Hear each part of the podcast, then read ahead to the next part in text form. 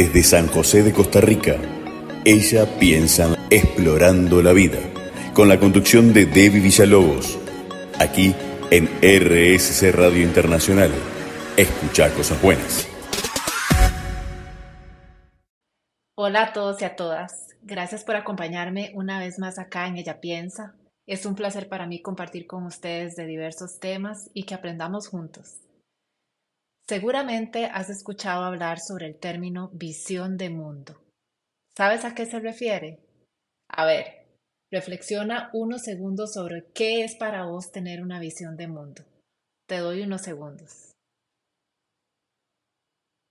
Tres, dos, uno. bueno, te cuento que en resumen es la forma en que las personas percibimos el mundo en que vivimos. Suena simple, ¿verdad? Pero en realidad no lo es. Imagínate que cada persona tiene una visión del mundo única y personal. ¿Por qué es única? Pues porque todos tenemos una experiencia de vida única, cultura, educación y otros factores que nos han moldeado a lo largo del tiempo y que alimentan esa visión del mundo. Y si lo vemos de este modo, es lógico pensar que nuestra visión de mundo no es estática, sino que puede cambiar y evolucionar. Creo que a todos se nos podrá venir a la mente un caso o dos de personas que no han cambiado su visión de mundo en toda su vida, que defienden a toda costa sus creencias y puntos de vista como únicos y verdaderos. Claro está que si no somos abiertos y receptivos a nuevas ideas, formas de pensar, creencias, costumbres, etc., no vamos a evolucionar ni a cambiar. Y probablemente lo que hagamos sea cerrarnos a cualquier experiencia o contacto que amenace nuestra percepción de la vida y del mundo, y decidamos tener un círculo social de personas que piensen como nosotros. Este tipo de personas solemos llamarlas cerradas de mente o estrechas de mente. Pero ¿cómo reconocer si estamos siendo cerrados de mente o si estamos tratando con alguien así? Pues usualmente este tipo de persona no se siente bien si sus ideas son desafiadas y es común que en lugar de hacer preguntas hagan más afirmaciones. Se sienten incómodos con opiniones, creencias o hábitos distintos de los suyos. Tal vez lo que esté escribiendo resuene en tu cabeza como algo familiar y te identifiques. Quizá no en todas las áreas, pero en algunos temas o situaciones te encuentres actuando de esta forma o incluso asumiendo que todo es blanco o negro y que no puede haber grises en el medio. A mí personalmente me parece normal y creo que el primer paso para ampliar nuestra visión de mundo y ser más abiertos y receptivos es precisamente la concientización de cuán abiertos de mente somos. Entonces, para darnos una pequeña idea, te ofrezco un pequeño test que nos puede dar una respuesta a esta pregunta. ¿Qué tan abierto de mente soy? ¿Te gusta la idea? Súper bien. Entonces vamos a una pequeña pausa y volvemos para hacer juntos este test.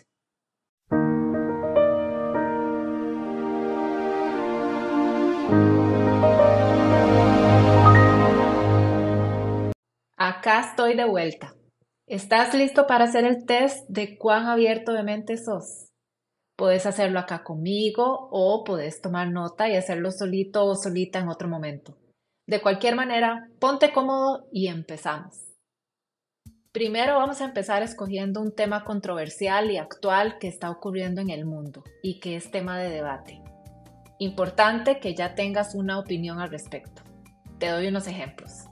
El aborto, el calentamiento global, el matrimonio gay, o simplemente algo como si dar más dinero a la educación pública mejoraría la calidad de la educación. Algo así, que sea fácil para vos debatir y que sean temas de estar a favor o en contra. ¿Ok? Muy bien. Una vez que te decides en el tema, decide de qué lado estás, si a favor o en contra. Ahora quiero que hagas dos pequeñas listas Pueden ser mentales o escritas si prefieres.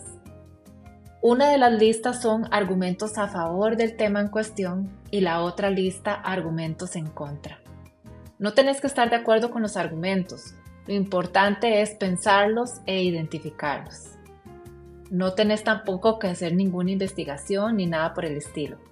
Los que se te vengan a la mente de acuerdo a tu conocimiento.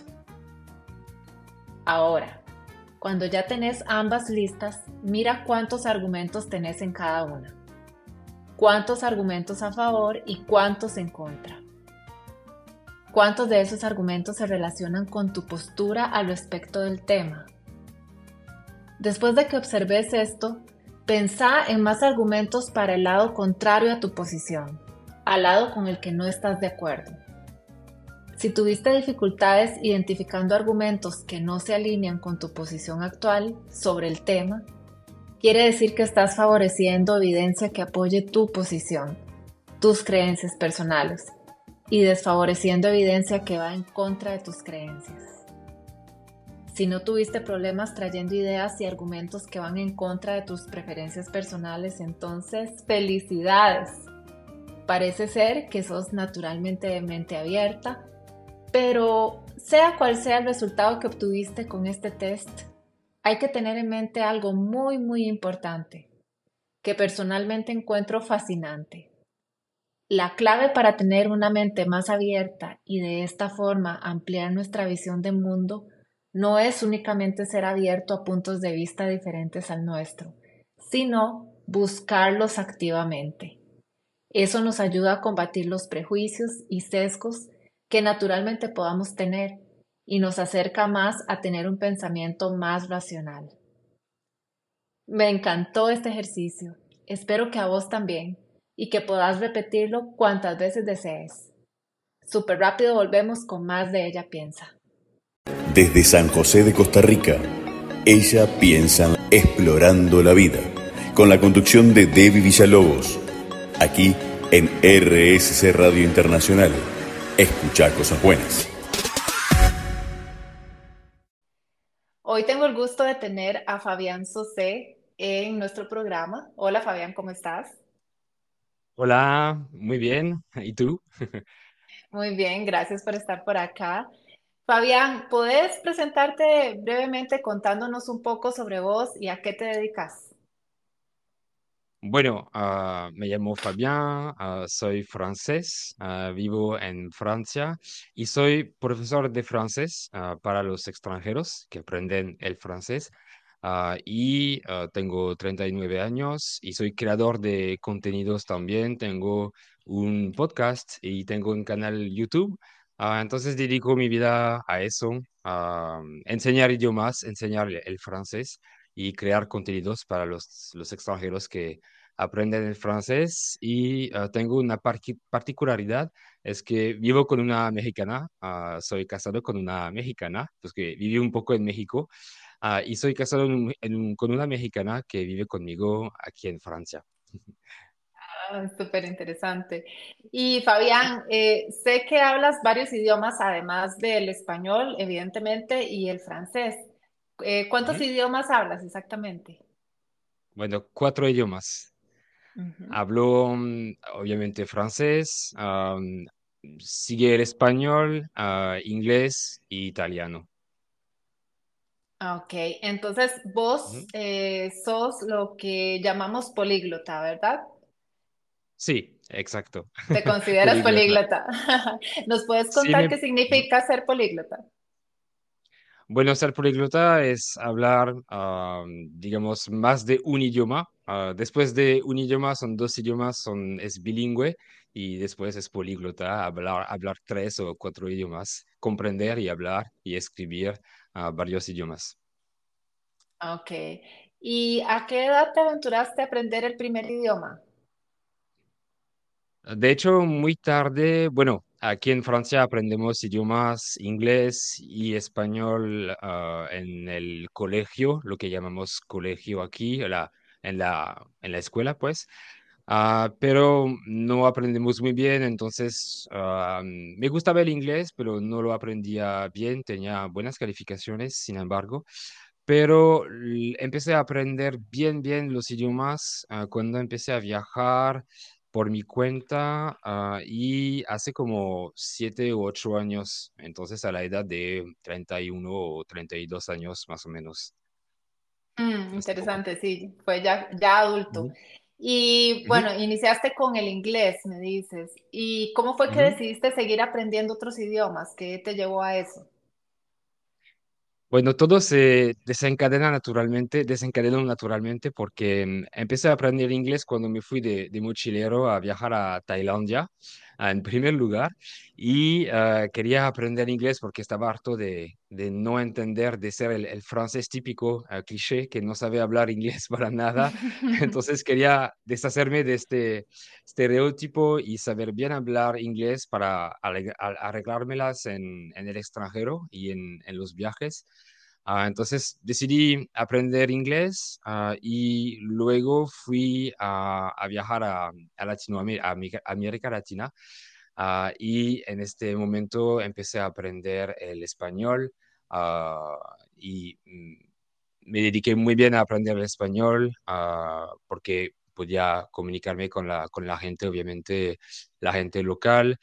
Am, y luego seguí con el portugués porque estaba feliz de mis progresos. ah, veía que tenía los, los buenos métodos para aprender ah, y para arreglármelas en el idioma. Entonces quería seguir ah, con los idiomas porque parecía para mí un juego ju- jugar con los idiomas y seguí con el portugués que dejé un poco, entonces intenté portugués, pero lo dejé después. y luego solamente por ah, placer, digamos, sin otro objetivo. Empecé a aprender italiano porque es un idioma ah, roma- romano, romano. Es un idioma latín ah, que me gustaba, me gustaba la- las sonoridades y entonces empecé a aprender ital- italiano ah, solamente por gusto de aprender idiomas. ¿Y, siempre has viajado al país o a los lugares en donde hablan el idioma que estás aprendiendo? Ah, sí y no, porque para aprender inglés, por ejemplo, viajé en, en diferentes países y realmente me quedé más en otros países que en países donde se habla inglés. Por ejemplo, ah, sí, me quedé un mes en Malta, ah, que es una, una ex colonia británica, entonces se habla inglés allá. Entonces me quedé un mes en Malta para aprender el inglés. ah, me quedé varios meses en América Latina ah, y varios años para aprender eh, el español. Y, por ejemplo, para aprender italiano, nunca viví en Italia, nunca me quedé en Italia, aparte unos días de turista, pero si no, aprendí italiano por mi cuenta solamente con internet. Nunca me, me quedé viviendo en Italia, por ejemplo. Ajá. Entonces, ¿vos crees que es posible lograr aprender idiomas sin viajar al lugar, sin estar inmerso?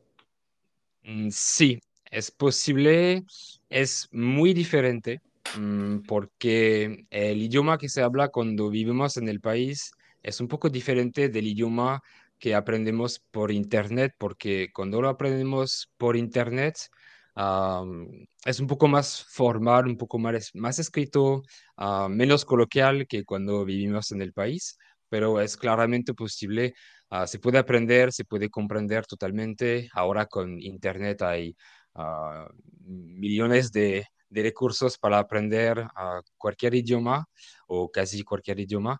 Y sí, completamente estoy de acuerdo, se puede aprender un idioma sin vivir en el país, pero mm, será un idioma un poco más, un poco diferente que el idioma que hablamos ah, más coloquial en el país ah, cuando nos estamos quedando. En un momento regresamos para seguir conversando con Fabián.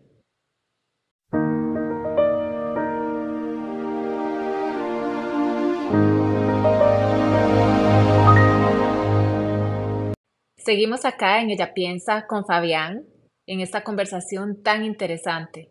Fabián, he escuchado y leído algunas perspectivas de personas que consideran que es innecesario aprender muchos idiomas y que lo mejor es movernos más bien hacia un idioma estándar y global, por ejemplo, con el inglés, que el inglés ¿Mm? está prácticamente considerado eh, actualmente como el idioma global y que tal vez lo mejor sería que todos aprendiéramos inglés y nos comunicáramos ujú. globalmente de esta forma. ¿Qué opinas vos al respecto?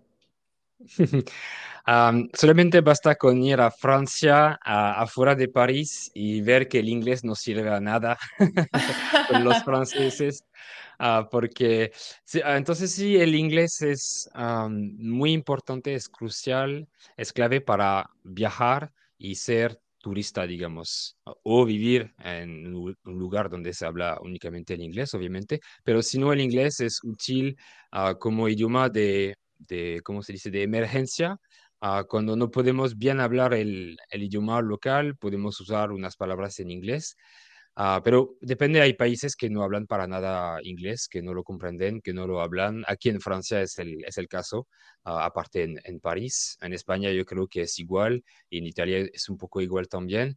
Entonces, aparte en las zonas turísticas donde se puede más o menos comprender inglés y hablar un poco de inglés, ah, hay países que no lo hablan y es importante saber hablar otros idiomas porque la cultura que va a traer el, italiano no es para nada igual que la cultura que trae el aprendizaje del inglés.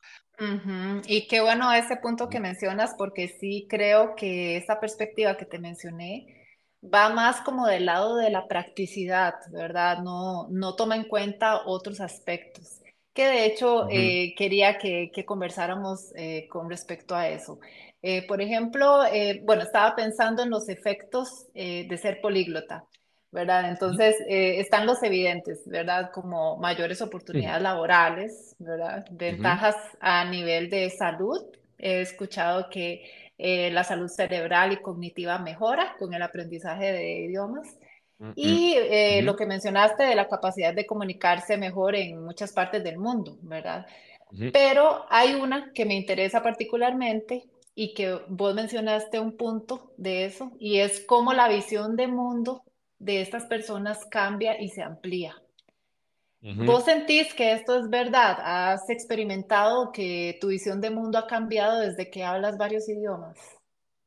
Oh, sí, sí, porque conocer diferentes idiomas es conocer diferentes mundos, porque cada idioma es un mundo diferente Ah, el español, por ejemplo, es un idioma que se habla en América Latina, en España, entonces ah, el español nos va, a traer diferentes culturas, ah, la cultura de Colombia, la cultura de Argentina, de Costa Rica, etcétera, etcétera.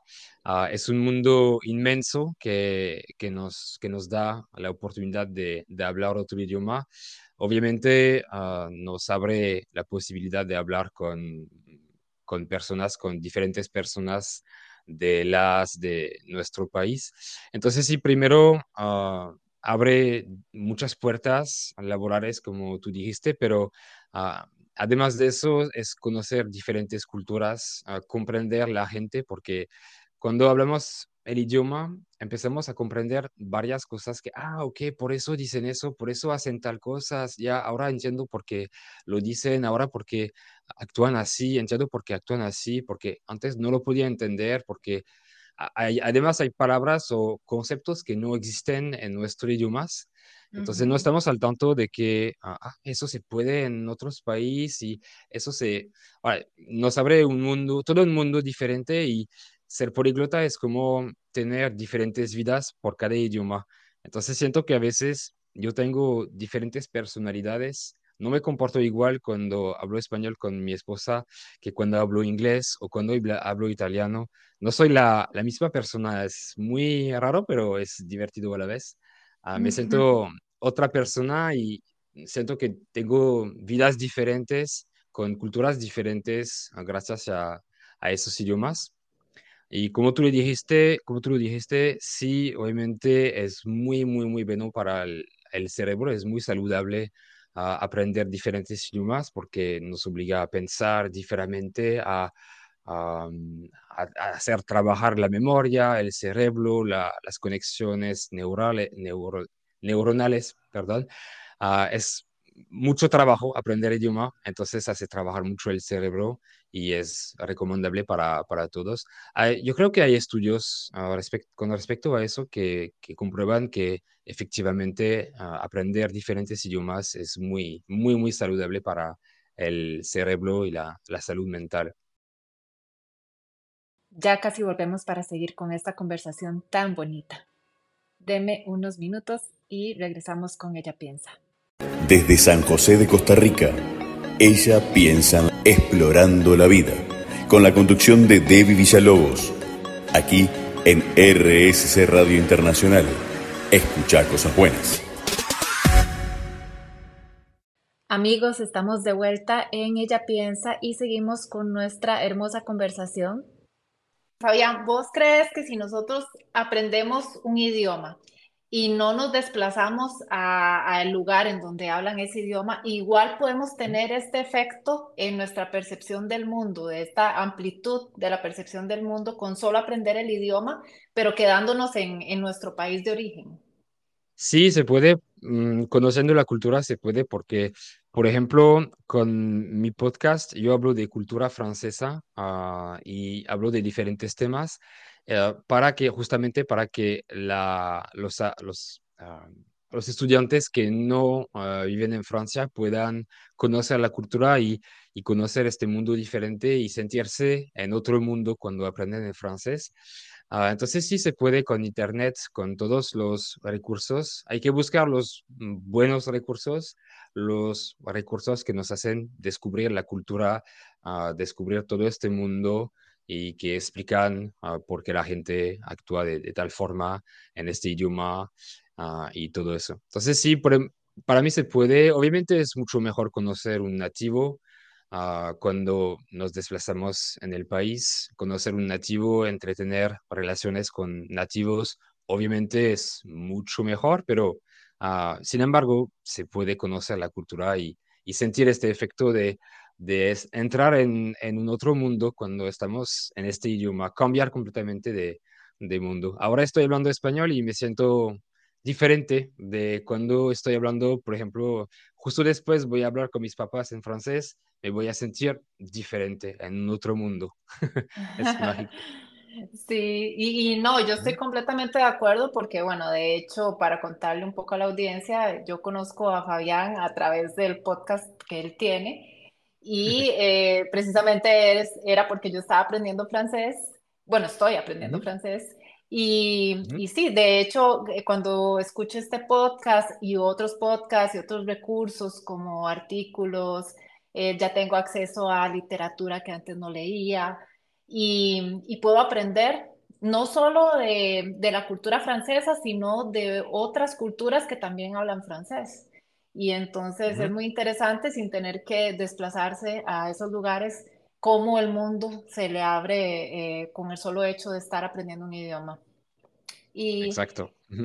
Y Fabián, este, bueno, ahora mencionaste que estás casado con, con una persona mexicana y eh, me imagino que esto también ha cambiado muchísimo tu dinámica de vida, ¿verdad? Tal vez como tus costumbres, cosas que tal vez antes no imaginabas que ibas a tener en el diario vivir. ¿Ha, sido así, de esta forma? Sí, sí, sí, cierto. sí. La, los choques culturales, porque pues primero viví en México tres años, uh, tres años y medio, uh, y no sabía lo que era de vivir en, otros, en otro país uh, y si los choques culturales, las costumbres, por ejemplo, que yo tenía siendo francés, te, tenemos a reproducir las costumbres que tenemos en nuestro país, en otro país, pero no se puede o no se hace así uh, y nos tenemos que callar en este momento, en este momento no tenemos que decir nada o hacer tal o cambiar de comportamiento. Son, sí, son choques culturales que son bonitos al final, porque aprendemos mucho y aprendemos sobre nosotros también. es una perspectiva que no tenemos si no salimos de nuestra casa, de nuestro país. Uh, y es todo el mundo diferente con ella, con mi familia política, por ejemplo. Viví también con mi familia política, entonces uh, conozco bien la cultura mexicana y uh, gracias a, ella y a mi familia política pude aprender mucho de la, cultura mexicana real, lo que realmente cómo se vive al diario, es muy diferente de ser uh, turista. Uh, entonces sí conozco bien toda esa, esa cuestión, todo este, este tema. Y es curioso ahora que mencionas que, que, si no se sale del país, pues uno no se entera de cómo viven otras culturas, pero no sé si te ha pasado y has tenido esa percepción de que hay personas que viajan, salen del país pero como que no aprenden nada de la cultura de los, lugares que visitan, porque siempre andan precisamente en modo turista eh, transportando todas sus costumbres, como dijiste, comiendo la comida que comen siempre en su lugar de origen, ¿verdad? Con un poco de mentalidad cerrada. No sé si has identificado este tipo de, de comportamiento en algunas personas.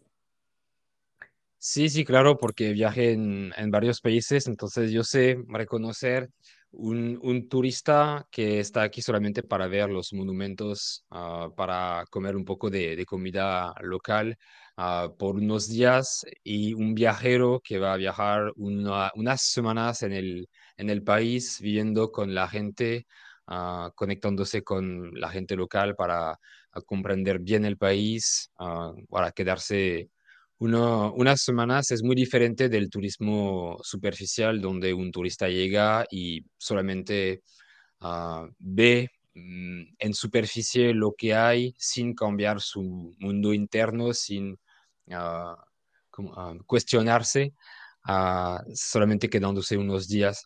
Pero si la persona quiere quedarse para vivir, es obligatorio cambiar su, cuestionarse y cambiar su mundo interno para adaptarse a la cultura, ah, porque si no, la, si la persona no se cuestiona y no se quiere adaptar, mm, no se va a sentir bien en el país para nada.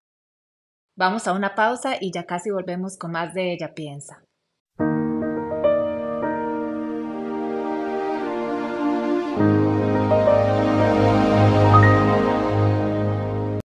Amigos, seguimos por acá en Ella Piensa conversando con Fabián. ¿Cuál sería un pequeño mensaje que le darías a las personas que ven eh, el aprendizaje de otros idiomas como únicamente herramientas de trabajo o como una inversión que debe tener un retorno económico? Bueno, es que al inicio no sabemos, cuando empezamos un idioma, no sabemos lo que nos esperamos. Ah, entonces es difícil saber que ah, vamos a tener muchas oportunidades, ah, todo lo que, lo que hay atrás de, de, de este idioma, porque un idioma es un medio de, de comunicación. Ah, entonces, en primer lugar, es un medio para comunicar con la gente. Entonces, es un medio para... estar en contacto con gente diferente de la que, la que conocemos, cultura diferente, costumbres diferentes. Entonces, para la gente que solamente cree que es la, un- una herramienta laboral, será difícil aprender un idioma si solamente nos enfocamos en el lado ah, práctico del idioma, ah, sin pensar en todo lo que hay atrás, ah, porque vamos poco a poco en el camino, vamos a aprender muchas cosas bonitas que no podemos, no podíamos imaginar al inicio. Entonces, yo digo que es, lo más importante es el darse cuenta del camino cuando estamos aprendiendo un idioma, de ah, todo lo que estamos aprendiendo sobre la gente, sobre nosotros, ah, sobre todo eso para progresar hasta un, obje- un objetivo. Obviamente el objetivo puede ser laboral, puede ser porque ocupo el idioma para ir a trabajar en este país, obviamente, pero no es difícil que sea el único, la única razón para, de aprender un idioma. Sí, estoy completamente de acuerdo con esa afirmación, Fabián. Y finalmente, ¿por qué no nos cuentas eh, cómo se llama tu podcast y dónde te podemos encontrar? Ok, entonces mi podcast se llama uh, Français avec fluidité, que significa francés con fluidez, uh, sencillamente. Ah, y me pueden encontrar ah, por varios medios o redes, Ah, entonces en Spotify o las plataformas de, de podcast como Apple Podcast o Amazon Music, ah, por ejemplo. Ah, se llama así ah, Français avec fluidité. Tengo una página que se llama uh, lefranchute.com porque me llamaban Franchute, entonces uh, decidí llamar mi página así, pero es le como el artículo el uh, en francés, lefranchute.com. Uh, tengo mi canal de YouTube que se llama también Français avec uh, fluidité, donde hay muchos videos interesantes.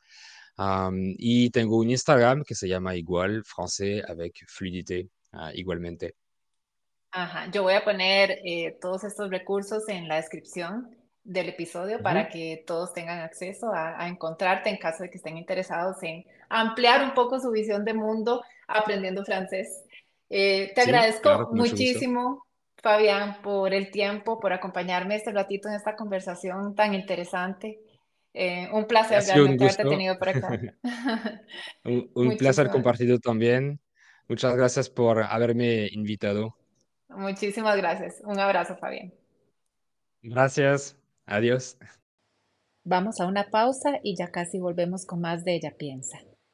Desde San José de Costa Rica, Ella Piensa Explorando la Vida, con la conducción de Debbie Villalobos, aquí en RSC Radio Internacional. Escucha cosas buenas. Acá estoy de vuelta, chicos, y realmente espero que se sientan como yo, un poco más abiertos de mente dispuestos a probar cosas nuevas que amplíen nuestra visión de mundo, a ser más curiosos. Tal vez la conversación con Fabián nos inspire a aprender un idioma nuevo, pero si no, podemos intentar ver una película que nunca hayamos elegido ver, comer algo que nunca hayamos probado, hablar con una persona de un país diferente al nuestro, en fin, aventurarse hacia lo desconocido. Por experiencia te digo que inicialmente se requiere un esfuerzo consciente, incomodarse un poco. Tratar de pensar que algo que va en contra de nuestra opinión podría estar bien no es fácil. Es un ejercicio consciente, pero puede traer muchísimos beneficios. Aprender algo nuevo nunca es sencillo, y especialmente si somos adultos, con un ego construido a partir de las cosas en las que más bien somos expertos. ¿Cómo incomodarnos siendo de nuevo unos simples aprendices en algo? cometiendo errores y haciendo el ridículo. Bueno, no te digo que no te vas a sentir ridículo en el proceso y tonto, porque siempre que aprendemos algo nuevo es posible que pasemos por eso. A mí personalmente me cuesta esa parte, pero lo que he aprendido es que siempre pasa, todo pasa. Y una vez que pasamos por esa parte, que es la más difícil, es una maravilla. Tal vez haya que tomarse menos seriamente esto de hacer el ridículo y sentirse tonto. Al fin y al cabo, ¿qué importa? No estamos acá para ser perfectos sin ser aprendidos, ¿verdad? Hay que ser valientes e incomodarnos. Bueno, llegamos al final de nuestro encuentro de hoy. Ha sido todo un placer como siempre. Me encanta compartir este ratito con vos y espero de corazón que te guste mi propuesta. Recordá que me puedes encontrar en Instagram como Ella Piensa y que puedes seguir mi podcast Ella Piensa en Spotify, Google y Apple Podcast y en ellapiensa.com. Un abrazo y hasta la próxima.